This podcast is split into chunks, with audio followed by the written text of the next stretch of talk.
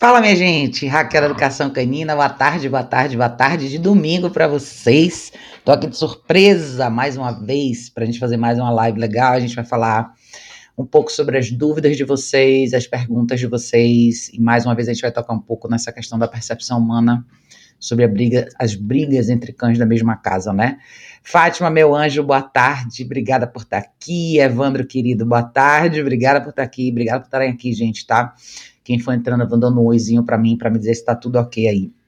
Eu quero começar hoje, gente, como eu sempre falo para vocês. Obrigada, Fátima, falou mais uma excelente surpresa. Obrigada, Fátima. Obrigada de coração, tá? É, hoje eu quero falar um pouquinho com vocês mais uma vez. A gente fez na última live, a gente falou sobre a questão das brigas entre cães da mesma casa, como as pessoas enxergam isso é, e por que, que isso é um obstáculo muito grande, né? Eu, hoje eu vou ler, eu estava revisando aqui os comentários, alguns dos comentários que vocês deixaram no YouTube. Eu quero reiterar e mostrar isso um pouco para vocês, para vocês entenderem por que, que muitas vezes isso, eu, isso me deixa tão chateada e por que, que eu, às vezes, por que, que eu faço tanto conteúdo, por que, que eu coloco tanta informação para vocês. E mesmo assim, eu ainda acho que muita gente tem muita dificuldade de entender por que, que certas coisas são importantes no convívio com os cães, quando a gente fala de restrição, é, de treinamento e vida de forma geral, né? O gerenciamento da sua vida com seus cães dentro da sua casa, como isso faz toda a diferença, tá? Até quando a gente fala de relacionamento, a forma como a gente conduz o relacionamento da gente com os cães, enfim. Eu vou ler para vocês alguns dos comentários aqui, só para vocês entenderem. Pra vocês. Esses comentários são públicos, tá? Estão todos aqui no meu canal do YouTube. Quem quiser ver, pode ver. E vocês vão ver mais ou menos do que eu tô falando, tá? Então, eu vou colocar, deixa eu colocar assim que fica mais fácil para vocês verem, tá? Eu eu vou ler um comentário, uma pergunta, né, que a Rose deixou aqui. A Rose, obrigada por ter deixado a sua pergunta, tá? A Rose falou assim: Oi Raquel, tudo bem? Eu tenho dois shih fêmeas. Depois de muitas brigas, muitas brigas, tá? Depois de muitas brigas, começamos a adestrar. Numa noite se pegaram feio e por pouco uma quase arrancou o olho da outra. Com lágrimas e coração partido, deixamos ela no hotelzinho de uma amiga que tem pet shop, cuida delas há um bom tempo. Ela tá vendo com clientes e amigos um possível no, novo tutor para ela. Acho que aqui em casa não tinha mais jeito, é, seria viver na guia e isso não é vida. Minha pergunta para ti seria: será que posso trazer para casa um filhote macho de Shih Tzu? Muito obrigada, Raquel. Um beijão. Rose, meu bem, esse é um dos problemas que eu falo, tá? Que muitas vezes, por isso que eu coloquei como título desse vídeo aqui, a questão da percepção humana, tá? O problema que você teve na sua casa facilmente pode se repetir por um motivo, com o segundo cachorro que você traga para sua casa de novo, por um motivo muito simples. Não é só adestrar é a forma como você vive com seu cachorro. Então eu queria que vocês entendessem a, o conceito de adestramento na minha linguagem para vocês entenderem por que que o que que faz um grupo de cães darem certo numa casa e o que que faz isso não dar, tá? A primeira coisa que vocês têm que ter em mente é ideia de restrição, o que eu chamo de protocolo de confinamento. A caixa de transporte deveria ser o primeiro investimento de todas as pessoas que têm cachorros. Todas. Seja porque você tem um cachorro só, seja porque você tem dois, três, quatro ou cinco. Quanto mais cães você tem, mais necessário fica o uso do protocolo de confinamento. Dito isso, seus cães não vão viver a vida inteira lá dentro, tá? Por que, que é importante você ter esse espaço? É importante porque você vai precisar treinar seus cães individualmente. Eu bato nessa tecla sempre com vocês e eu acho que muita gente ainda não entendeu aonde eu quero chegar. Então estamos aqui de novo para refletir sobre isso, tá?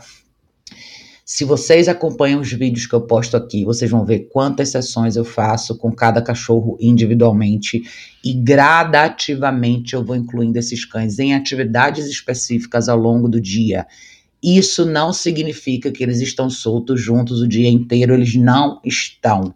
Eles têm momentos onde eu estou presente, fazendo uma atividade com um e supervisionando todos. Então vocês vão ver constantemente, enquanto um cachorro está na esteira, eu estou fazendo uma sessão com outro cachorro, enquanto um cachorro está na esteira, o outro está no place, enquanto eu estou andando com um ou dois, os outros estão na caixa e assim vai. Gerenciamento é importante porque gerenciamento mantém a sua liderança no lugar. é mais uma forma de você controlar o que o seu cachorro faz quando você não pode supervisioná-lo, tá? Você mencionou na sua pergunta que você tinha começado a adestrar, não sei se era você que estava fazendo ou se você contratou um profissional, mas o que que quando foi a briga mais feia que você notou? Foi à noite, quando elas em algum momento da noite elas se pegaram feio e uma quase arrancou o olho da outra. À noite, seus cachorros deveriam estar dormindo na caixa de transporte.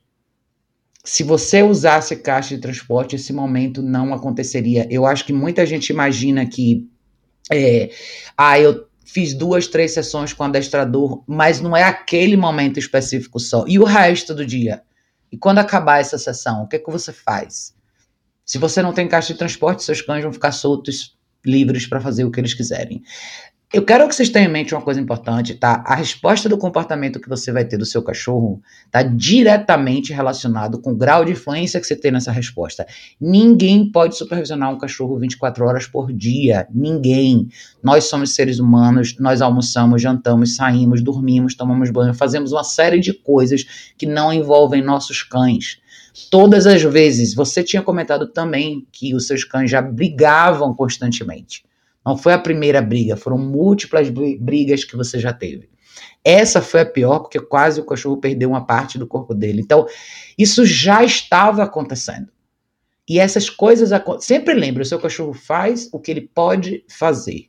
Se ele tem liberdade para tal, ele vai continuar fazendo.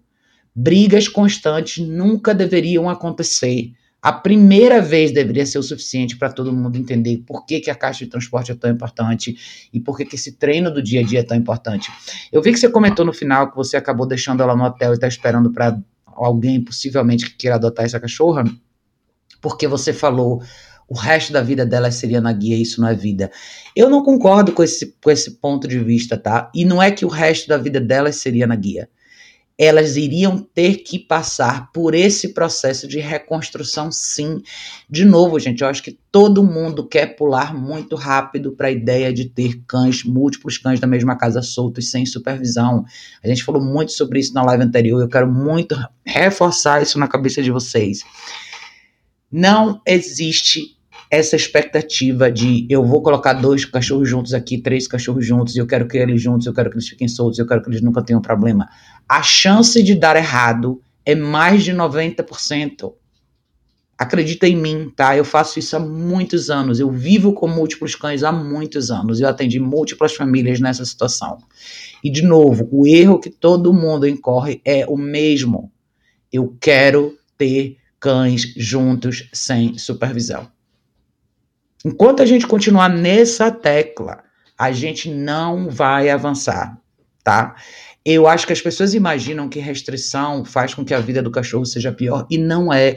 Vejam quantas coisas nessas últimas duas semanas eu fiz com a Pipa e com a Pietra. Elas não têm liberdade sem supervisão aqui. Mas olhe para quantos, quantos lugares elas foram comigo, quantas aventuras a gente fez juntas, quantas sessões de treino eu fiz dentro de casa, quantas vezes eu levei elas para lugares diferentes em exposição social. Hoje eu levei elas. Hoje a gente caminhou na rua, hoje eu caminhei com elas no shopping, a gente trabalhou posição de caminhada, a gente fez tudo, elas estão descansando aqui na caixa agora. Agora é o momento das minhas cachorras. A Emma agora está na caixa. A Emma não tem essa liberdade ainda que a Lúcia e a Kika têm. E mesmo a Lúcia e a Kika, quando eu não estou em casa, elas estão na caixa. Gente, vamos pôr isso na cabeça como regra determinante. É isso que vai determinar se os seus cachorros vão ter sucesso ou não, em grupos ou individualmente, tá? Porque eu vou ler outra pergunta aqui também, que vocês vão ver que esse não é um problema só de grupos, tá? A gente acaba tornando nossos cachorros pequenos faraós dentro de casa e deixando que eles dominem a casa inteira e façam o que eles querem. Simplesmente porque a gente não se propõe a fazer parte da tomada de decisão desses cães no dia a dia. Então, a minha resposta para você é simples, tá? Então, quando você me perguntou aqui no final, é, no final você perguntou se você falou, posso trazer um filhote de macho de shih tzu para casa? Minha resposta é não. Não traga nenhum outro cachorro para sua casa, tá? Não é o fato de ser fêmea, não é o fato de ser macho, é como você vive com esse cachorro. Provavelmente com uma fêmea que você que sobrou para você, você deu toda a liberdade. Provavelmente essa cachorra fica solta em casa o tempo inteiro. E ó, se a gente botar elucidar aqui as coisas que você falou, ó, você falou no início da sua pergunta, você tinha me falado eu tenho dois, duas shih fêmeas, e você falou depois de muitas brigas. Não foi um episódio só. Foi, foram muitas brigas anteriores. Provavelmente essas muitas brigas anteriores aconteceram porque você permitiu que elas tivessem essa escolha, porque elas não tiveram restrição. E eu acho que é importante a gente ser honesto com a gente mesmo. E se você falar para mim, Raquel, eu não estou disposta a usar caixa de transporte, eu não quero restringir o espaço do meu cachorro, então tenha um cachorro só. Tenha um cachorro só e esteja ciente que ainda assim você vai ter problemas com esse cachorro. Seja porque o cachorro vai ser reativo a barulhos da porta, você vai ter dificuldade para caminhar, o seu cachorro vai reagir mal quando pessoas estranhas chegarem perto de você, porque muito provavelmente a gente está falando aí de comportamento possessivo, guarda de recurso, é quando a gente se torna um recurso dos nossos cães, é quando a gente entrega para eles a chave do templo e nós somos apenas servos. Se é isso que você quer para você, se você não está disposto a seguir nesse caminho, no formato de trabalho que eu faço, não pegue nenhum outro cachorro, nenhum, de verdade. Talvez esse, esse seja um dos motivos pelos quais eu não recomendo as pessoas a terem múltiplos cães. É o que eu menos recomendo. Qualquer pessoa que estiver aqui no canal há mais tempo já me viu falando isso. E quem me conhece pessoalmente sabe que eu falo isso para todo mundo. Não tenha um segundo cachorro até que a sua cabeça esteja no lugar. Até que a sua percepção sobre cães seja diferente. Pode ser que nunca seja, para muitas pessoas nunca é. Eu conheço pessoas que nunca vão conseguir internalizar essa informação. Nunca, mesmo que você martele com prego na cabeça. Às vezes a pessoa tem essa dificuldade, esse lado emocional da pessoa é muito forte. A pessoa quer aquele cachorro ali, seguindo ela pela casa o dia inteiro, quer o cachorro que quando você vai tomar banho, o cachorro entra também.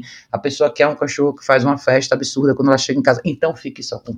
De verdade, porque essa segunda Shih Tzu que hoje está no hotel, na interrogação, esperando para ver se vai ser adotada por outra pessoa, pode nem ser seu problema.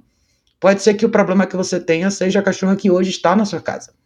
Então, assim, não pulem na, na ideia, na emoção de eu quero ter múltiplos cães. Não façam isso com vocês mesmos. Não façam, tá? Porque vocês que estão aqui acompanhando há bastante tempo, vocês sabem com que frequência a gente fala disso e com que frequência eu mostro para vocês esses casos.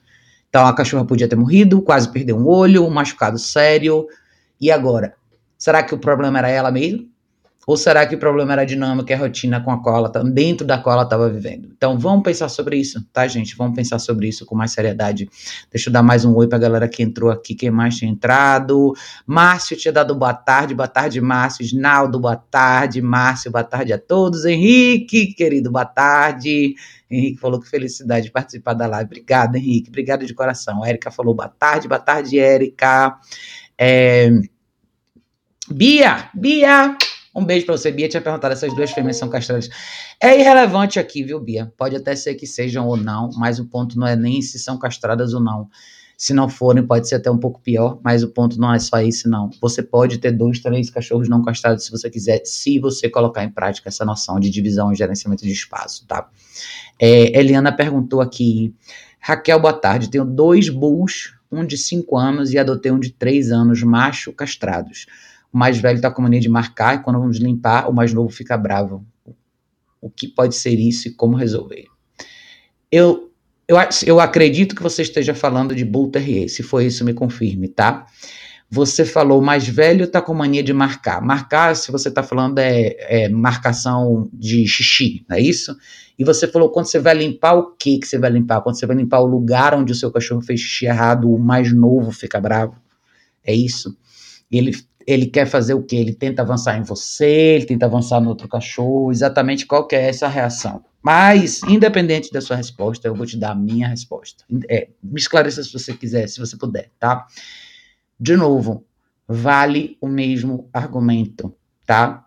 Se você tem, você tem dois cachorros, você adotou um mais um de três anos, não sei se esse cachorro novo na sua casa é recente ou não. A pergunta é: você usa caixa de transporte? Se não, por que não? Tá? Você falou, são dois bulldogs ingleses.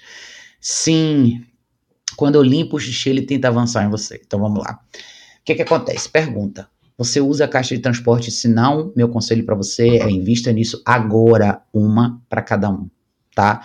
Bulldog inglês não é brincadeira.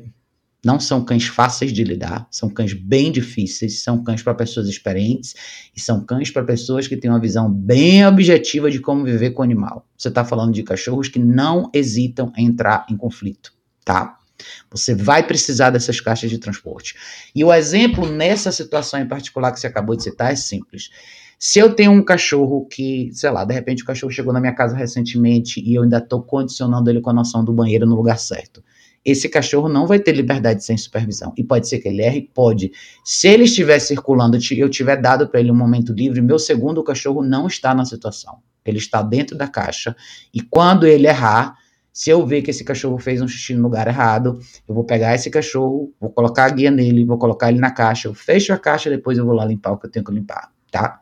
Pode acontecer um erro? Pode, mas ele tende a acontecer menos se você supervisionar o trânsito desse cachorro nessa fase inicial, tá? Tome muito, mas muito, mas muito cuidado, tá, Helena? Bulldog inglês não são cães fáceis. Pelo contrário, eu não recomendo para ninguém ter bulldog inglês na realidade, tá? Eu acho que eles são cães bem difíceis é, e eles são cães muito predispostos a muito problema de saúde.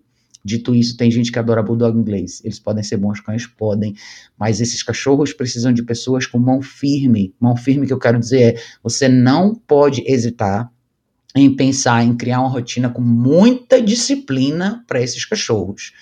A pior coisa que pode acontecer com você é ter dois bulldogs que resolvem peitar você ou peitar um ao outro, tá? Você está falando de cães bem fortes, então meu conselho para você é comece a trabalhar de verdade esses cachorros. Seu primeiro passo é uma caixa de transporte para cada um. E se é recente, ah, você falou que está usando, né? Você falou, estamos usando a caixa de transporte. Se esse cachorro mais e outro, mais do que a caixa de transporte, eu acho para você é, você falou, eles fazem, cadê? Peraí. Você falou, cadê meu Deus? Aqui. Você falou, eles fazem xixi no tapetinho, estão educados, é só marcação. Então, se eles fazem xixi no tapete higiênico, ok, é, pode, ter sido, pode ser que tenha acontecido um erro. Se acontecer um erro, o que, que você vai fazer? Pega um, põe na caixa, pega o outro, põe na caixa, depois você vai limpar, tá? Não se coloque numa situação de desvantagem quando você está lidando com esses cachorros, principalmente porque você tem um que eu acredito que seja relativamente novo aí na sua vida, esse mais jovem, tá? Então, se você vai estar ocupada com alguma coisa, se vai passar uma vassoura, fazer alguma coisa desse tipo, pega esse cachorro e põe na caixa. Agora, meu conselho para você é treine esse cachorro no colar eletrônico.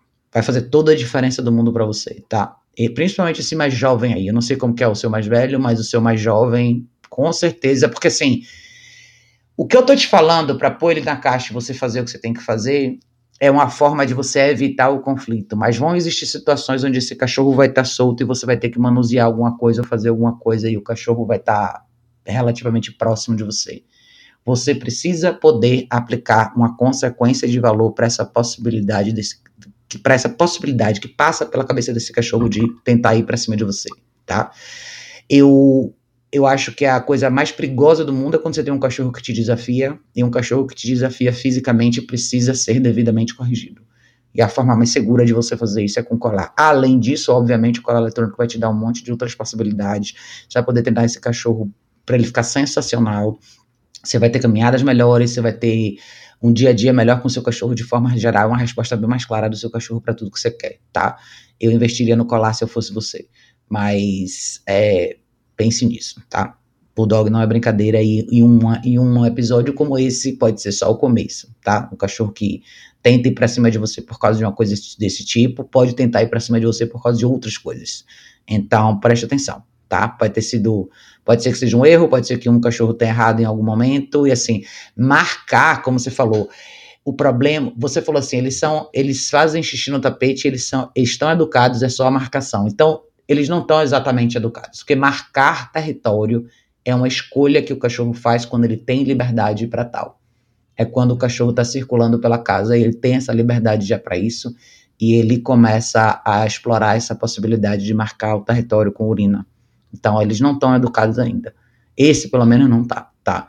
E se o seu cachorro tá assim, você vai ter que voltar literalmente para os primórdios da fase do treino de, de semana 1 ou 10 primeiros dias que é o seu cachorro sai da caixa, quando ele sai da caixa direto na guia, vai para o tapete higiênico, faz xixi, ele não tem liberdade de circulação, ele está sempre na guia com você, sempre.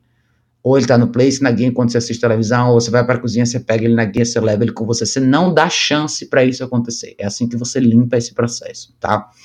E eu acho que com certeza o colar seria muito válido para você a longo prazo também. É, Luiz falou, Luiz perguntou, boa tarde, a castração realmente diminui a dominância de cães machos? Estou tendo um problema com shih tzu que é possessivo com brinquedos e pessoas. Luiz, a, a, a castração por si só não define uma resposta de comportamento. Não. Mas eu, dito isso, é uma opção e eu opto por castrar meus cães. Todos os meus cães sempre foram castrados. Eu não vejo necessidade de manter um cachorro intacto com mais de um ano, mais de um ano e meio, para que esse eu não vou cruzar, tá? Um cão intacto vai ser mais intenso. Outras coisas podem acontecer com esse cachorro. Ele tende a desafiar um pouco mais, ele tende a ter uma postura um pouco diferente com outros cães, ou até mesmo com você dentro de casa em algumas situações. Dito isso, o que faz a diferença é como você treina esse cachorro. Como você vive com esse cachorro. Lembre que treinar, adestrar, o termo que vocês queiram usar, nada mais é do que domesticação. É a forma como você traduz para o seu cachorro as regras da sua casa, o que ele pode e o que ele não pode fazer. Eu atendo vários cães que são intactos, que são muito cães muito bem comportados, que não apresentam comportamento ruim nenhum, porque são bem disciplinados. Então, quanto mais intenso o seu cachorro for, mais firme tem que ser a sua disciplina e menos chance você tem para dar pro azar, tá? Então, se eu tivesse no seu lugar, eu castraria. Eu, Raquel. Mas é uma opção, a escolha é sua. A castração por si só não vai resolver seus problemas, tá? Mas ela é um primeiro passo que eu daria. E além da castração, mais do que a castração, vamos dizer assim, é o que você faz com seu cachorro todo dia. São as 24 horas, a rotina que você tem para ele. E, e, quando eu falo de rotina, tá, gente? Eu quero deixar uma coisa bem clara. Mais importante do que qualquer coisa é a sua habilidade de mostrar o que é certo e o que é errado para o seu cachorro todo dia. Gerenciar o espaço dele e o que ele faz do dia a dia dentro da sua casa. Quanto mais liberdade um cachorro tem, mais chance ele tem de errar, mais chance ele tem de entrar em conflito com você, tá? Então, dominância não tem nada a ver com castração. Dominância tem a ver com falta de, de correção. Essa é a verdade. Hum. Dominância por si só não é uma coisa ruim um cachorro com personalidade mais dominante, na realidade, nada mais é do que um cachorro mais seguro de si. E eu gosto de cães que são seguros de si. Eu tenho um cachorro assim, a Kika é assim, o Zico era assim. Mas isso não significa que eles têm liberdade para atravessar seus limites. Esses são cachorros que precisam ser corrigidos. Uma vez que o cachorro entende a mensagem, ele se coloca no lugar dele e tá tudo certo. Mas dominância por si só não é um problema. É o desafio que esse cachorro. É quando esse cachorro toma para ele a posição de líder e ele resolve pôr você no seu lugar. Isso acontece porque a gente deixa, porque a gente deixa de corrigir. A gente não restringe liberdade, a gente não define regras e a gente não aplica nenhuma consequência de valor que faz com que o cachorro repense aquela escolha dele, tá? Hum. Então, a, você falou sobre possessividade com brinquedo e pessoas. Isso se chama guarda de recurso e eu tenho alguns vídeos bem legais. Se vocês quiserem, vejam um playlist do Guerlain, que foi um Spitzinho que ficou aqui em casa, um Lula Pomeraniazinho que ficou aqui em casa de treinamento intensivo. Eu acho que foi no começo do ano, final do ano passado. E eu fiz vários protocolos com ele em relação a isso, com cola eletrônica. A melhor ferramenta que tem para trabalhar cães com guarda de recursos, você resolve isso bem rápido e de uma maneira sem conflito nenhum. É muito mais fácil do que qualquer outra coisa, tá? Mas dê uma olhada lá. Um bom treinamento de cola eletrônico com certeza vai ser uma boa saída para você, tá? É, que mais aqui falou? JC, boa tarde, querido, boa tarde. É, Fátima falou: Willy marcava território no corredor, na sala. Hoje, com a guia, nunca mais fez porque tá sempre supervisionado. Exatamente. É isso aí mesmo, tá, gente? É, é, Fátima falou: liberou muito agressividade. Não, não dou moleza, é trabalho diário. É isso, tá, gente?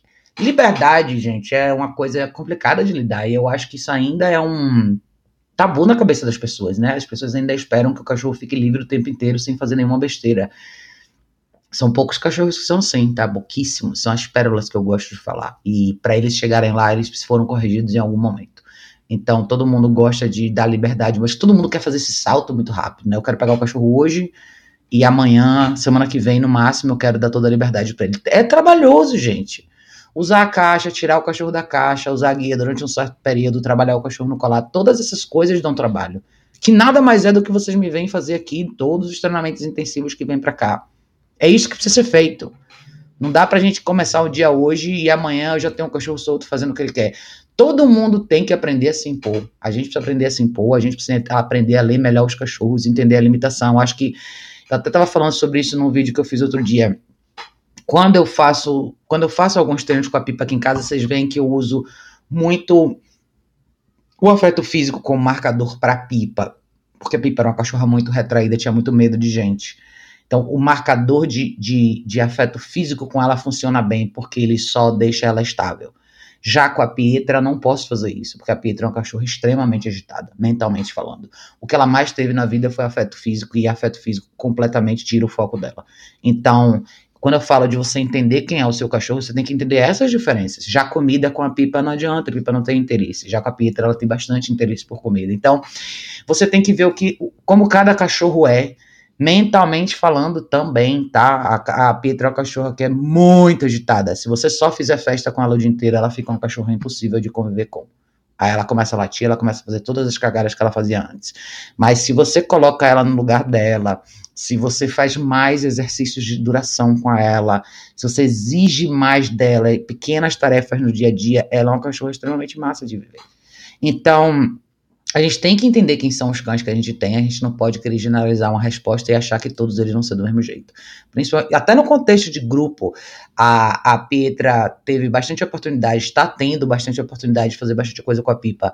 E é engraçado como você vê que ela tem muito pouco dessa noção de linguagem de espaço, de tudo mais. Ela é que menos sabe lidar com os cachorros, apesar dela ter interesse ela acaba sendo muitas vezes mais invasiva, Várias vezes eu tenho que corrigir ela e os momentos que eu deixo elas duas comigo aqui, eu muitas vezes eu ponho ela parada num lugar só, porque ela não tem muita noção do que fazer. Isso é muito típico, isso a gente vê muito com cachorros que nunca tiveram restrição, que era o caso dela também. Então, se a, se a, a, a Peter não é uma boa candidata agora para ter um segundo cachorro em casa, não é. A menos que ela vivesse com uma pessoa que soubesse muito o que está fazendo. Porque apesar dela gostar, ela tem muitas lições nesse sentido para aprender ainda. Então é muito importante a gente entender isso, tá? JC falou: dos quatro que eu tenho, dois são machos, e quando o segundo chegou, tentaram se enfrentar, mas consegui fazer uma apresentação legal. Hoje, os dois, hoje, com dois meses de convivência, são grandes amigos. Então, é a gente tem que saber o que a gente está fazendo, tá? Eu tem muitos cães que vão ser compatíveis, tá? Que vão viver bem, como eu tenho, por exemplo, a Lúcia e a Kika, que elas sempre se deram muito bem. São cachorras muito parecidas em vários aspectos. É, mas ao mesmo tempo você tem cães que já são diferentes, já existe uma incompatibilidade aí de personalidade, de postura. Como a Emma é um pouco diferente das meninas, aqui que a Luz são cachorros que gostam bastante de gente, a Emma já não. Ela já não tem tanto interesse por pessoas, ela já hesita mais no encontro de pessoas, ela tem uns traços de insegurança ainda, mas ela gosta bastante dos cães.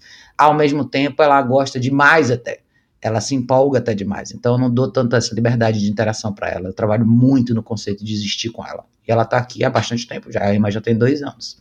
Então a gente tem que entender quem são os cães. Quando a gente sabe fazer essa leitura legal, fica muito mais fácil a gente ter dois cães no dia a dia com a gente, mesmo assim.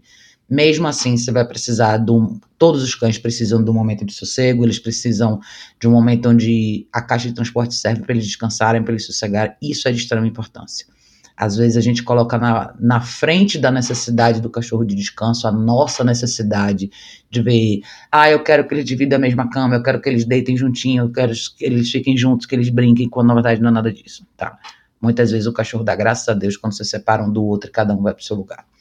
É, Lucas falou, assunto muito importante, é fundamental disciplina e adestramento, além do estudo preventivo e cautela de colocar cães juntos na mesma casa. Parabéns pelo seu trabalho. Obrigada, Lucas, obrigada mesmo. Eu acho que é muito importante mesmo, sabe? Eu acho que a gente precisa constantemente continuar falando disso, porque eu ainda sinto que a expectativa das pessoas não está, não condiz com a realidade. Muita gente ainda quer ter um segundo cachorro por alguma razão e às vezes as pessoas não conseguem dar conta. Eu vejo isso todo dia aqui no bairro, pessoas com dois cachorros que mal conseguem caminhar com os dois cachorros juntos na rua. Tem gente que sai com um cachorro que late a caminhada inteira, um cachorro tá puxando para o lado, outro tá puxando para o outro, um avança, o outro avança nele mesmo. Então, e dentro de casa, o que eu mais tenho visto agora são esses casos com cães com guarda de recurso, cachorros que ficam colados nas pessoas o tempo inteiro e ninguém pode chegar perto que o cachorro avança. Então, Isso acaba acontecendo porque a gente permite, a gente passa por cima de uma realidade porque a gente quer ver o que é uma ilusão. A gente quer ver o cachorro colado com a gente, abraçando, beijando, sentado em cima da nossa cabeça, em cima, sei lá, onde é que as pessoas querem. Gente tá, tá demais isso um pouco. A gente tem que falar muito sobre isso. Joana, meu anjo, boa tarde. Obrigada por estar aqui.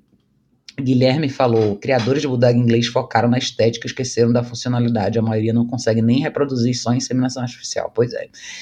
Eu, eu tenho uma certa resistência em relação ao Bulldog inglês por causa disso. É como eu falei antes, além deles serem cães de personalidade mais difícil, eles são cães muito predispostos a conflito, de, e, eles têm muito problema de saúde. Você tem que limpar todo aquele rosto deles, porque por alguma razão o focinho deles foi tão para dentro, então tem toda essa pele que tem que ser limpa ao redor do rosto. Tem as orelhas, normalmente eles têm uma pele extremamente sensível. Muitos bulldogs têm problema de pele, de alergia. Então, normalmente você tem que fazer uma transição, trabalhar com nutricionista, fazer uma alimentação natural. É muita manutenção para o cachorro que ele é. Sem sacanagem. Eu acho que assim, é um cachorro difícil. Eu tenho dó porque tem muitos bulldogs abandonados, tem mesmo, tá? E eu, eu não. O problema, assim, no final das contas, eles acabaram se tornando cachorros difíceis de. Difíceis de sincronizar, vamos dizer assim, com as pessoas que sabem o que estão fazendo. Eles não são para brincar, não são. Não é brincadeira. Eu sei que eles são a coisa mais linda do mundo quando eles são pequenininhos, cara, mas não é para qualquer um. Bulldog inglês não é para qualquer um de jeito nenhum. Vamos lá, gente. Tem mais um comentário aqui que eu quero ler para vocês. Deixa eu colocar aqui de novo, tá, gente? Sempre que vocês quiserem ler os comentários, está sempre aqui na minha página, tá? Uh, Henrique tinha colocado aqui mais uma pergunta também. Ele falou assim: é, ele falou assim: aqui está acontecendo com os dois machos grandes. Isso tudo são comentários num vídeo bem antigo que eu tenho sobre brigas entre fêmeas da mesma casa, tá? Henrique tinha falado aqui, ó. Aqui tá acontecendo com os dois machos grandes e duas fêmeas pequenas, mas começaram com algo em torno de dois anos de vida do mais novo. Os mais velhos já têm oito. Então, olha só. São dois anos de vida do mais novo, os mais velhos já têm oito. Então já tem bastante tempo as brigas. Aí ele falou, mas as duas fêmeas só brigam quando estamos perto. Aqui, ó. O que fazer? Quando elas estão sozinhas juntas, elas não brigam, só brigam quando passamos por elas. De novo, gente, de novo. A gente está falando aqui mais uma vez sobre guarda de recurso e comportamento territorial. São as duas coisas juntas, tá? Quando as pessoas falam, ah, meus cães só brigam quando nós estamos presentes e quando nós não estamos, eles não brigam, o que, que isso me diz? Isso me diz que esses dois cães, sejam dois machos ou duas fêmeas, sejam que forem, eles vivem soltos e juntos e passam boa parte do dia sem supervisão. Logo, você não sabe se eles não brigam ou não. Você não sabe, você pode não ver nenhum machucado, mas você não sabe como é a comunicação de linguagem corporal deles, como é a dinâmica territorial, como a hierarquia se organizou, nada. Você só sabe que quando você entra no raio de visão desses cachorros ou no espaço deles, as brigas acontecem. Isso é super comum e normalmente acontece quando as pessoas criam cães em áreas externas da casa ou em alguma outra área, ou soltos em casa que seja. E normalmente as pessoas vão no lugar algumas vezes por dia, dar comida, trocar água, fazer alguma coisa. E assim que as pessoas chegam, elas são um recurso disponível e imediatamente os cachorros disputam esse recurso. A minha resposta é a mesma, tá, gente? Vocês vão me ver repetir essa resposta que nem uma vitrola antiga. De novo, se o seu caso, Henrique, são desses cães que ficam, se esses seus cachorros ficam numa área externa da casa, eu não aconselho isso para ninguém. Não aconselho de verdade, porque eu acho que quando você tem um cachorro que vive boa parte do dia na área externa da sua casa, você tem que considerar que você vai ter muito pouca influência sobre esse cachorro ao longo da vida dele. Sobre as escolhas que ele faz. Por quê? Porque não, você não está ali para influenciar nenhuma escolha dele. Ele basicamente vai fazer o que ele quer e ele vai modelar o comportamento dele de acordo com o ambiente e com a realidade dele. Logo, a sua influência vai ser muito pequena e quando você chegar no ambiente, ou você tem uma mão muito firme, ou então você simplesmente é mais um recurso. Isso acaba não sendo uma vida muito legal para um cachorro, tá? Não, o, a, a, resposta para você, do, do seu, Henrique, que você tinha me perguntado é mesma de sempre. Uma caixa de transporte para cada cachorro dentro de casa, coloque os cães dentro da sua casa e treine um de cada vez. Não tem, eu acho que todo mundo fica me perguntando isso, porque vocês tentam achar uma resposta curta de cinco minutos que vai resolver todos os problemas. Não existe essa resposta, tá, gente? Não existe. É treinar os cachorros todo dia e criar uma rotina diferente, é isso. Você vai ter que fazer tudo o que eu faço com os cachorros. Você vai ter que condicionar o cachorro para ficar na caixa, você vai ter que ensinar o lugar do banheiro, você vai ter que ensinar o cachorro pressão e relaxamento na guia. Você vai ter que ensinar o sentar, o deitar, o voltar para você, o andar do seu lado, o place, o place com duração, o place com distração. É tudo isso, é tudo isso junto. Não tem um pedaço só. Prince, todos vocês, gente, que tem cães da mesma casa. E eu vivo vendo essa. essa eu vivo eu tenho visto cada vez mais um, um padrão que, assim, não é uma briga só. São brigas constantes. De novo, o Henrique falou aqui. Já tem bastante tempo as brigas, não é uma coisa nova. Então eu não sei muito como que vocês têm lidado com isso, com essa ideia de que os seus cachorros estão constantemente brigando e as coisas continuam no mesmo lugar. A gente falou isso mais na live anterior. Se você, se os seus cachorros brigam, uma vez é o suficiente para você repensar a logística que você tem com seus cachorros. Se, a sua única expectativa é eu quero que os meus cachorros continuem vivendo na área externa, eu quero que eles continuem juntos lá, então aceite que um dia alguém vai morrer. Aceite que um dia você vai entrar lá para trocar um pote de água e você vai ter uma briga feia que talvez você não consiga separar, que talvez custe a vida de um dos seus cachorros. Eu sou firme em relação a isso, porque eu falo sobre isso há anos e anos e anos e anos e anos e eu continuo recebendo as mesmas perguntas. E eu acho que isso fica muito claro porque que a gente tem tantos problemas entre múltiplos cães da mesma casa. Brigas entre cães da mesma casa não precisariam acontecer nunca mais se todo mundo tivesse uma postura diferente, se a gente realmente entendesse que viver com cachorro é mais do que só colocar água, comida e uma cama de 500 reais. Tem mais do que isso, tem bem mais do que isso. Não é uma coisa só, é tudo, é o treino todo, é tudo que a gente faz num treinamento pro cachorro. Para você poder sair na rua com seus cachorros, caminhar com eles, sentar um dia na sua sala, assistir um Netflix com cada cachorro no seu place. Tem toda essa construção, como eu falei, não é uma coisa só, é o tudo, tá? É o tudo que importa. Que importa.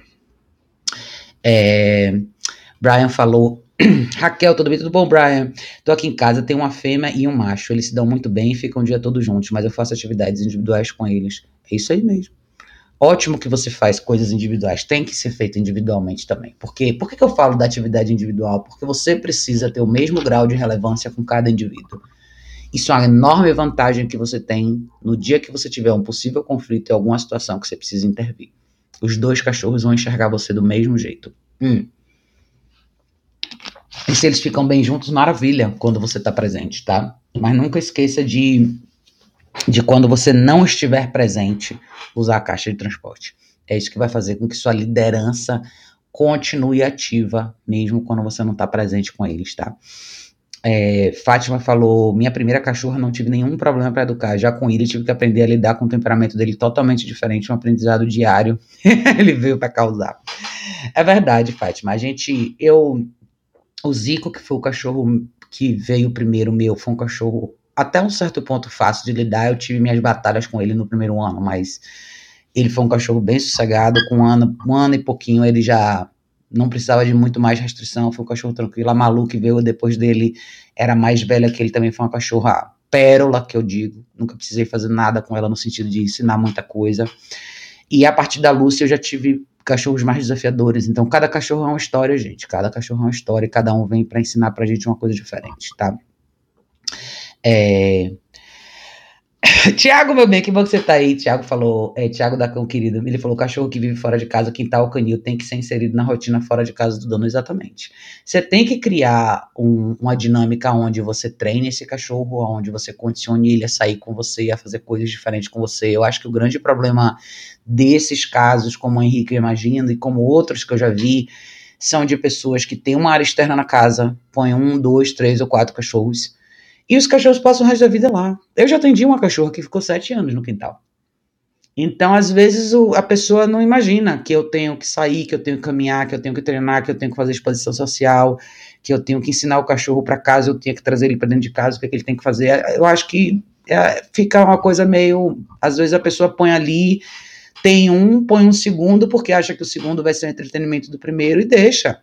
E quando isso acontece, é lógico que você vai ter problema, entendeu? O Thiago tem cinco cachorros e eles passam boa parte do tempo na área externa da casa ou com ele fazendo outras coisas, mas ele usa a caixa de transporte, ele treina os cachorros dele, os cachorros dele vão para fazenda com ele. Então, o lá fora, você vai ter que compensar o tempo que você não está presente com treinos mais mais intensos, entendeu? Você vai ter que fazer mais parte do que o seu cachorro faz na, na tomada de decisão quando você está presente. E isso eu acho que é uma balança que as pessoas têm muita dificuldade de equilibrar. É, Álvaro falou. Parabéns pelo seu trabalho, Raquel, sou fã. Quanto mais liberdade e carinho der para os cães, menos eles vão te obedecer. Com certeza. Obrigada, Álvaro. Obrigada por estar aqui. É isso, gente. Eu acho que a noção de liberdade de escolha, eu sempre falo isso, eu vou reiterar mais uma vez. A noção de liberdade de escolha ainda é uma coisa vendida como um benefício para o cachorro, quando na verdade é um alívio para as pessoas.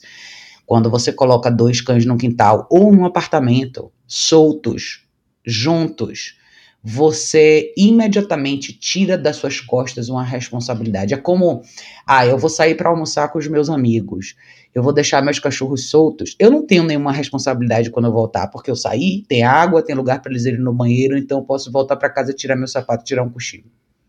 Agora, quando você deixa os dois cachorros na caixa, quando você volta para casa, você não vai poder fazer isso. Você tem que tirar seus cachorros, eles têm que usar o banheiro, você provavelmente vai ter que caminhar, vai ter que fazer alguma coisa com eles. Então, Quanto mais restrição o seu cachorro tem, mais responsabilidade você tem na vida desse cachorro, no desenvolvimento desse cachorro, na, na, na, em suprir as necessidades reais que esse cachorro tem.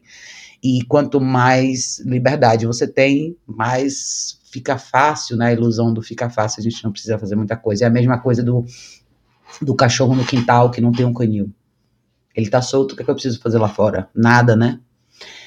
Eu quero que vocês enxerguem isso. Talvez seja inconsciente para muitos de vocês. E eu já atendi uma família muito tempo atrás que era assim: eles tinham oito cães dentro de um apartamento, quatro médios assim, quatro pequenos. E esses cachorros nunca tinham saído de casa na vida. Porque eles achavam que não precisava, tinham mil justificativas. Ah, os cachorros vão ser roubados, os cachorros vão fugir, mas eles brincam em casa, mas eles não precisam. E nada disso era verdade. Eu trabalhei muito tempo com eles e esses cachorros evoluíram demais até a gente chegar no ponto de todo mundo ter as caixas de transporte. Eu treinei esses cachorros no colar, esses cachorros ficaram maravilhosos. E quanto mais coisas você traz para o seu treinamento, quanto mais elementos você traz para o seu treinamento, mais responsabilidade você traz para as famílias desses cachorros.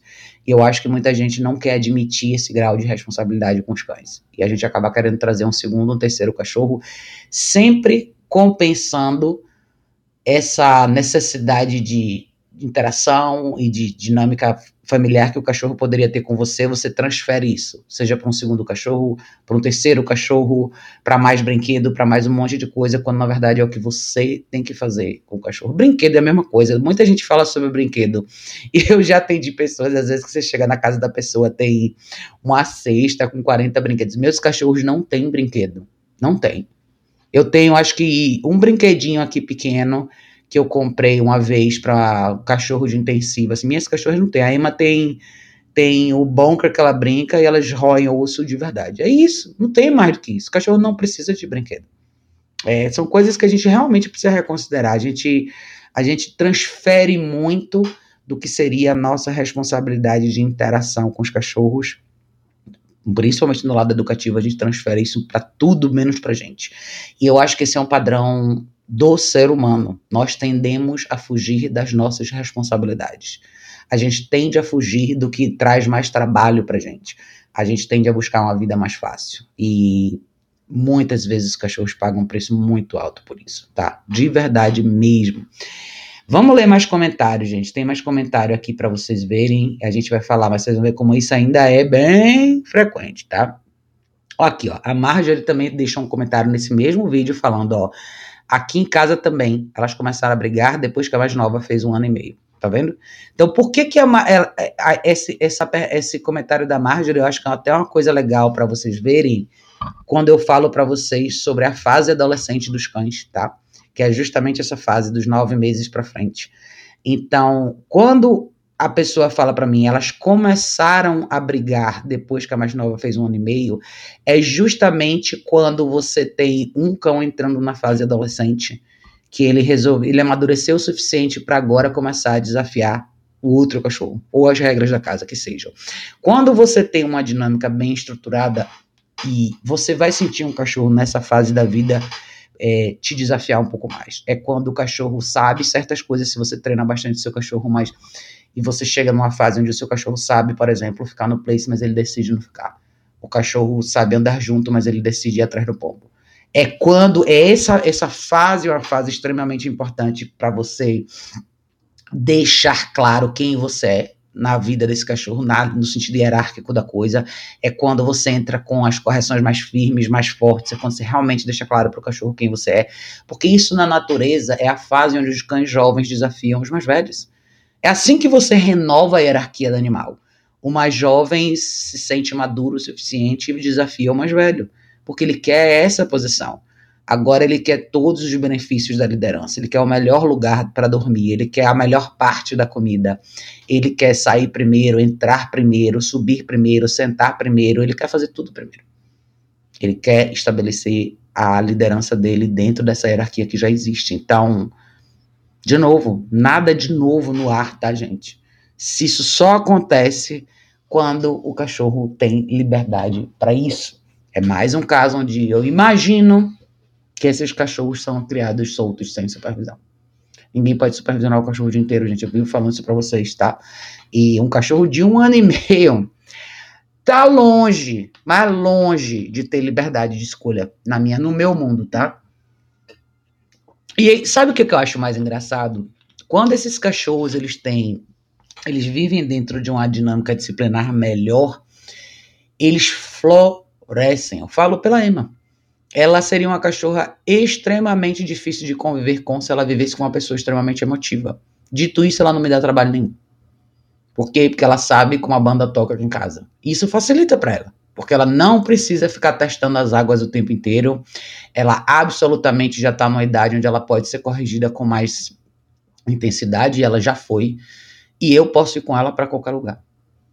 Ou seja, olha o resultado que você tem se você sabe se impor. E se você sabe deixar claras as regras da casa, ela não precisa interagir com as minhas cachorras o tempo todo. Até porque eu sou bem realista. Existe um gap de diferença de 10 anos entre ela e as meninas. Existe uma chance muito grande de daqui a alguns anos eu só ter ela. Então eu não quero ela dependente das minhas duas cachorras. Eu quero que ela saiba respeitar as minhas duas cachorras. Essa é a grande lição para ela. Do mesmo jeito que ela tem que respeitar qualquer cachorro que vem aqui dentro da minha casa. Então, você tira tanta coisa boa disso. Tanta coisa boa. O cachorro nossa, como todas essas dúvidas, essas possibilidades de conflito desaparecem da cabeça do cachorro quando você faz isso, mas de novo, o grande obstáculo ainda somos nós. Ainda são as nossas emoções, ainda é a nossa ilusão do que a gente espera ver, do que a gente quer ver. É isso que ainda faz com que tudo isso seja mais difícil, tá? Amanda, meu bem, como é que você tá? Que bom que você tá aqui, querida. Vamos lá, tem mais comentários, gente. Vamos dar uma forçada mais nos comentários para vocês verem Aonde estamos? Que pé estamos nessa situação? É... Aqui, ó, vamos lá. Eu nem li esse comentário aqui, mas eu imagino que seja a mesma coisa. Ele falou: Olá, meu nome é Vinícius e o da minha esposa é Aline. Nós somos de Curitiba, Paraná e temos uma dúvida. Nós temos duas cadelas, uma delas é Chau Chau, que tem quatro anos, outra é uma vira-lata de um ano, que já faz um tempo que já estamos com elas. E, do nada, de uma hora para outra, a Chau Chau atacou a vira-lata e depois disso a Chau Chau meio que avança do nada na vira-lata. Na vira-lata. A vira-lata fica se tremendo de medo só de ver a Chau Chau. Por favor, nos ajude o que podemos fazer com elas para viver em paz de novo. Então, eu não vou responder para você por e-mail, tá, Vinícius? Eu vou responder por aqui mesmo. A resposta é a mesma. A resposta é a mesma, tá, gente? Então, assim, o que que vocês podem ler de interpretação de um quadro como esse? Provavelmente a gente começou no mesmo lugar. Uma chau-chau de quatro anos, você trouxe uma vira-lata para dentro de casa, talvez filhote não sei o tempo. É, você só falou aqui, já faz um tempo que estamos com elas. Então, o tempo de pelo menos um ano. Provavelmente o que aconteceu foi a mesma coisa tá? Provavelmente você pegou essa essa cachorrinha nova de um ano. Chau Chau também não é um cachorro fácil de, tá, de lidar, tá? Você trouxe uma segunda cachorra para o ambiente provavelmente você deixou as duas organizarem essa hierarquia sozinhas. Talvez quando essa cachorra era mais novinha, ela ainda estava amadurecendo e fazendo a leitura do ambiente para ver como ela tinha que se comportar. Agora que ela fez um ano, ela decidiu que está na hora de enfrentar. Ela enfrentou, ou Provavelmente a Chau Chau deve ter talvez machucado ela um pouco mais. E agora ela tá morrendo de medo da Chau. Qual é a resposta? Mesma resposta de sempre, gente. De novo, caixa de transporte, uma para cada cachorra. O seu caso ainda é pior porque você tem uma cachorra que ficou aterrorizada com a segunda cachorra. Me dê um motivo para deixar essas cachorras soltas juntas. Me dê uma razão. Você vai deixar essa segunda cachorra cada vez com mais medo. Quanto mais medo ela demonstrar, mais frágil ela vai ficar aos olhos da sua chau-chau. Até sua, isso é uma coisa que os cachorros tentam eliminar a instabilidade. Quanto mais instável ela tiver, mais target ela vai ser para sua chau-chau. E um dia sua chau-chau vai eliminar o que ela considera ser um elemento instável dentro da vida dela. É isso. Como que você muda isso? Caixa de transporte, uma para cada cachorro. E treinar cada cachorro individualmente. Tudo que eu falei antes, tá? Desde aonde é o banheiro, aonde é a água, como comer, como se comportar com a comida, pressão e relaxamento na guia, sentar, deitar, andar junto com você, place, voltar para você, place com duração, place com distração, exposição social e toda a Bíblia. Não existe uma resposta simples. Na verdade, a resposta é simples, como eu acabei de dar. Mas é esse processo inteiro que tem que acontecer. Eu não sei por que as pessoas continuam procurando uma via mais curta, uma resposta mais curta. Não tem pão mágico, não tem segredo, é treinamento. Isso, isso que eu faço com os cachorros é domesticação. Todos os cachorros que vêm aqui para minha casa, independente do problema que eles tenham, a primeira coisa que eles aprendem é como se comportar na minha casa. Quais são as regras aqui? Que horas você dorme? Que horas você acorda? que horas você caminha, como você se comporta na caminhada, quando você tem que ficar parado aonde, aonde você fica e como você fica e por quanto tempo você fica, e assim vai. Gente, desenhe o treinamento de vocês de acordo com a vida de vocês. O que vocês não podem fazer é simplesmente deixar os cachorros zanzarem pela casa soltos juntos, enquanto vocês estão no computador, no WhatsApp, vendo televisão, vendo Netflix, ou lá fora, ou seja lá o que for, gente. Dois ou mais cães não é brincadeira. Um cachorro para muita gente não é brincadeira. De verdade, cara, de verdade mesmo. Assim, eu, não, eu nem tô dando essas respostas no sentido de corrigir uma coisa específica ou outra, porque sim, você absolutamente pode corrigir a intenção de um cachorro quando ele olha errado para outro cachorro, quando ele encara um outro cachorro. Eu fiz até um vídeo legal aqui com as meninas, com a Pipa, a Pietra e a Emma sobre linguagem corporal. Mas elas não ficam naquele estágio ali o dia inteiro. Aquilo ali foi 10 minutos. E eu estava 100% presente. Quando eu falo 100% presente, eu não estou prestando atenção no celular, não estou trocando WhatsApp com ninguém. Eu estou ali olhando, intervindo a cada minuto, limpando a resposta dos cachorros que eu quero que eles tenham ali. É sério, gente. É sério mesmo. Tá? Eu acho que a gente não está dando a real importância para os conflitos que os cães têm. E todo mundo tem esse mesmo argumento. Do nada, os cachorros começaram a ver. Não, não foi do nada. Não foi do nada. Principalmente quando você deixa dois cães juntos sem supervisão por boa parte do dia, tem uma parte importantíssima de linguagem corporal que você nunca vai ver. Você nunca vai ver quando os cães se desafiam, quando um olha diferente para o outro, quando um peita o outro, quando um afasta o outro de um recurso. Tem mil coisas que passam completamente despercebidas do seu radar simplesmente porque você não está ali. E aí um dia você chega e um conflito acontece e você fala, nossa, eles eram super amigos agora eles não são mais. Não, provavelmente eles nem eram esses super amigos que vocês imaginam. Eu quero que vocês entendam uma coisa. As pessoas chamam de amigos vários cachorros que não são. Existe uma diferença entre dois cães realmente se gostarem e dois cães se tolerarem e viverem debaixo do mesmo teto. Eu sei porque eu já tive exemplos aqui na minha casa. O Zico gostava muito da Malu. A Malu era a única cachorra no mundo que ele gostava. Todos os restos dos cães do mundo ele tolerava. Inclusive a Kika e a Lucy, que viviam aqui. Ele não gostava delas. Ele vivia ok com elas, mas ele tinha zero sinergia com elas. Já a Malu gostava de todo mundo, como a Kika gosta de todo mundo. A Lucy não. A Lucy só gosta da Kika. A Kika é a única cachorra que ela gosta de verdade. A Lucy não gosta da Emma. A Emma adora a Lucy. Mas é, você tem que saber quem é o seu cachorro. Acho que muita gente nem conhece os próprios cachorros que tem. E você, quando você observa, você olha para o cachorro e vê como ele se comporta no dia a dia, como ele se movimenta, quando um outro cachorro está ao redor dele, isso fica muito claro, mas Você tem que querer saber sobre isso. Eu acho que muita gente não tem esse interesse pelos cachorros. As pessoas falam que amam os cachorros, os cachorros são meus filhos e tal, mas tem gente que nem sabe o cachorro que tem em casa, sem sacanagem. Eu acho que a gente precisa ter olhos mais eficazes para ler os cachorros da gente. Os cachorros são um livro aberto, cara. Se a gente tiver olhos para ver, a gente vai ver, tá? É... Ah, Thiago tá conversando aqui com o Brian. Quem corrige sem e onde o cachorro pede acaba tendo que corrigir mais vezes sem efetividade. É isso aí. É isso mesmo. É... Vamos ler mais, tem mais comentários. Deixa eu ver se tem mais coisa interessante aqui pra gente explorar. Eu tô lendo os comentários, tá, gente? A, a intenção aqui não é não é menosprezar o comentário de ninguém, pelo contrário, eu quero mostrar a realidade para vocês. Eu quero, eu quero mostrar para vocês o que acontece de verdade e por que que vocês por que que você que eu falo tanto sobre esse assunto, não é porque eu sou chata não, é porque esse assunto surge o tempo inteiro. Esse é o comentário que eu tava procurando. Essa foi a última live que a gente fez, tá? Que quem tava na live acompanhou lembra do que a gente falou. E a gente falou muito sobre brigas entre cães da mesma casa. E eu quero falar de novo do porquê que as pessoas cortam o caminho, tá? Vitória deixou esse comentário na live, depois da live. Eu quero que vocês prestem bastante atenção nisso aqui. Vitória disse: Obrigada por ter deixado o seu comentário, tá, Vitória? Vitória falou o seguinte: Olá, não assisti o vídeo ainda, mas quero contar um pouco do meu caso, tá? Ela falou: Ficaria muito grata se você pudesse responder a minha pergunta no final. Tenho dois dash, dash, dash round macho em um apartamento. No início, dei total liberdade para eles, com muito carinho e mimo, achando que estava fazendo a coisa certa. Havia brigas uma vez ou outra. Fiquei preocupada, mas achei que eles iriam se resolver.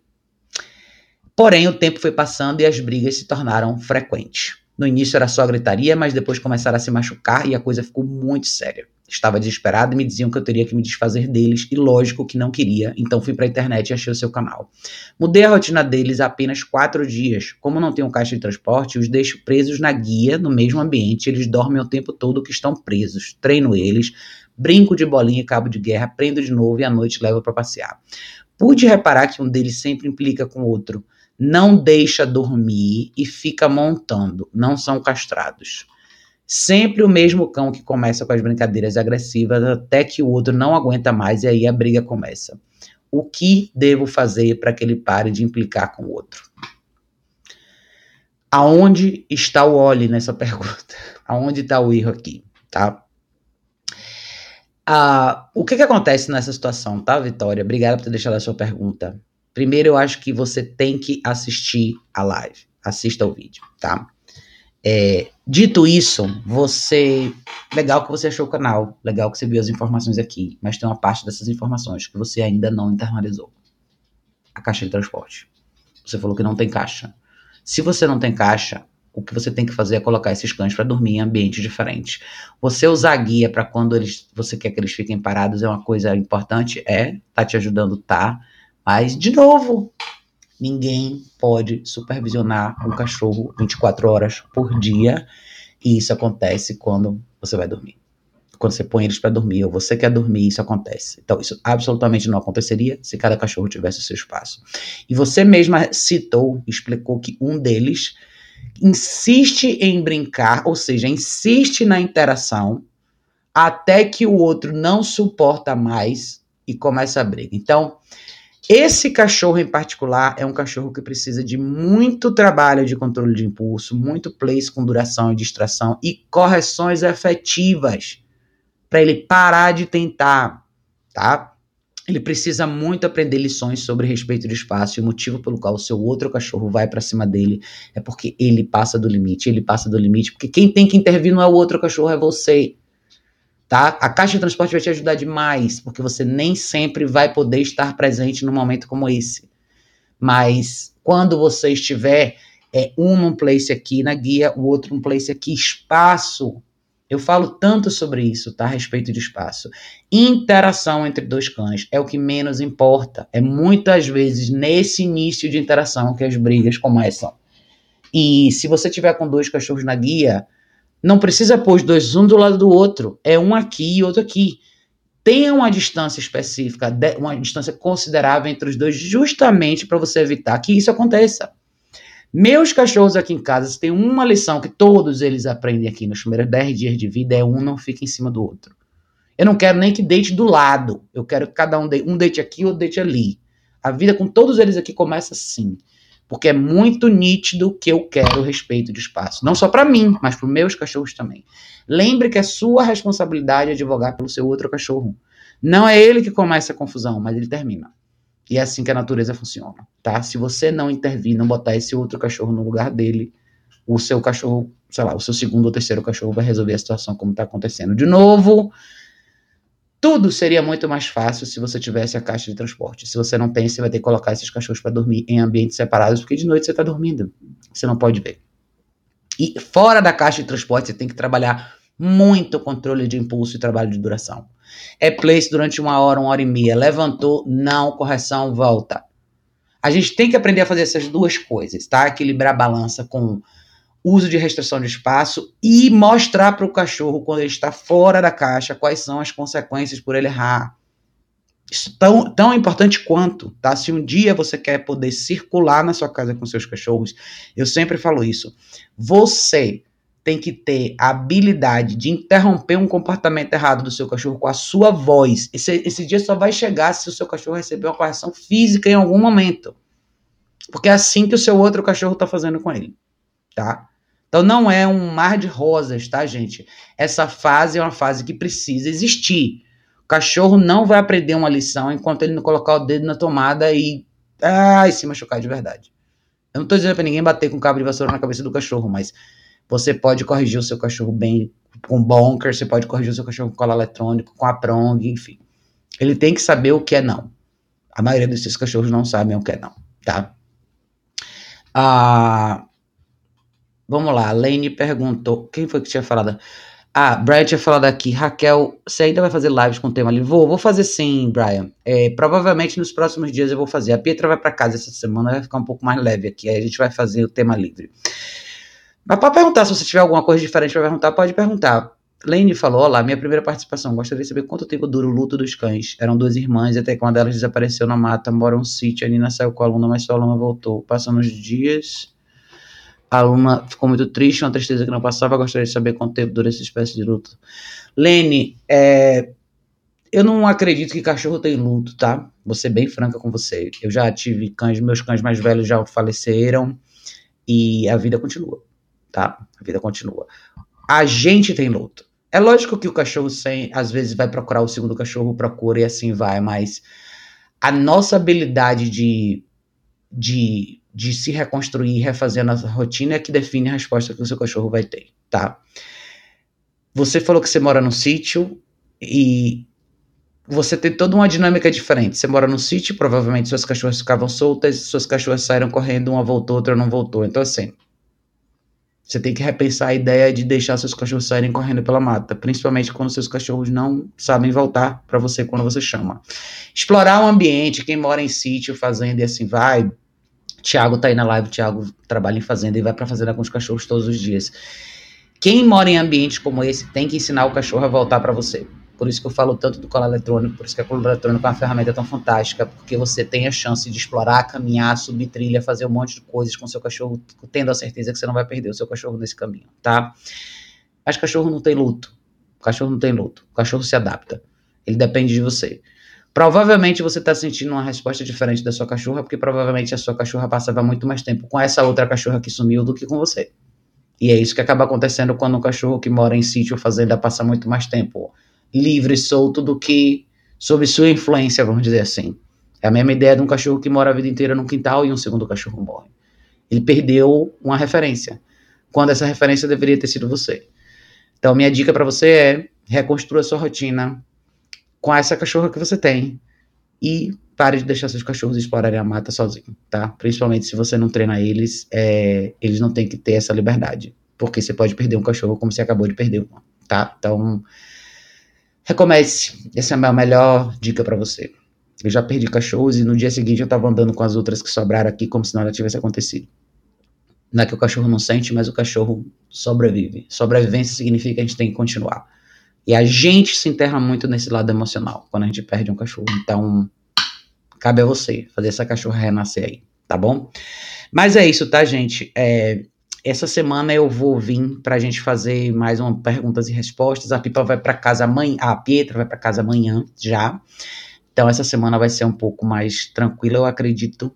É, e aí a gente vai conseguir fazer. Vamos ver se se eu conseguir me organizar direitinho na terça, a gente consegue fazer um perguntas e respostas mais livre para a gente conversar sobre outros assuntos, tá? Mas o ponto dessa live aqui era isso, tá, gente? Eu quero de novo que a gente aprenda a separar o nosso emocional do racional. Mais uma vez, tem sido sempre esse o grande gatilho das brigas entre cães da mesma casa. A gente quase que se nega a enxergar a realidade. A gente e tudo isso acontece no fundo, no fundo, por uma razão muito diferente do que a gente gostaria de admitir. Acho que muito do que tem por trás disso tem a ver com a gente não querer de fato assumir a responsabilidade por uma escolha nossa, que é ter esses cachorros. E quanto menos responsabilidade, mais emotiva a gente fica, porque a gente não entende o trabalho que dá para criar um cachorro bem educado, para pôr uma casa em ordem.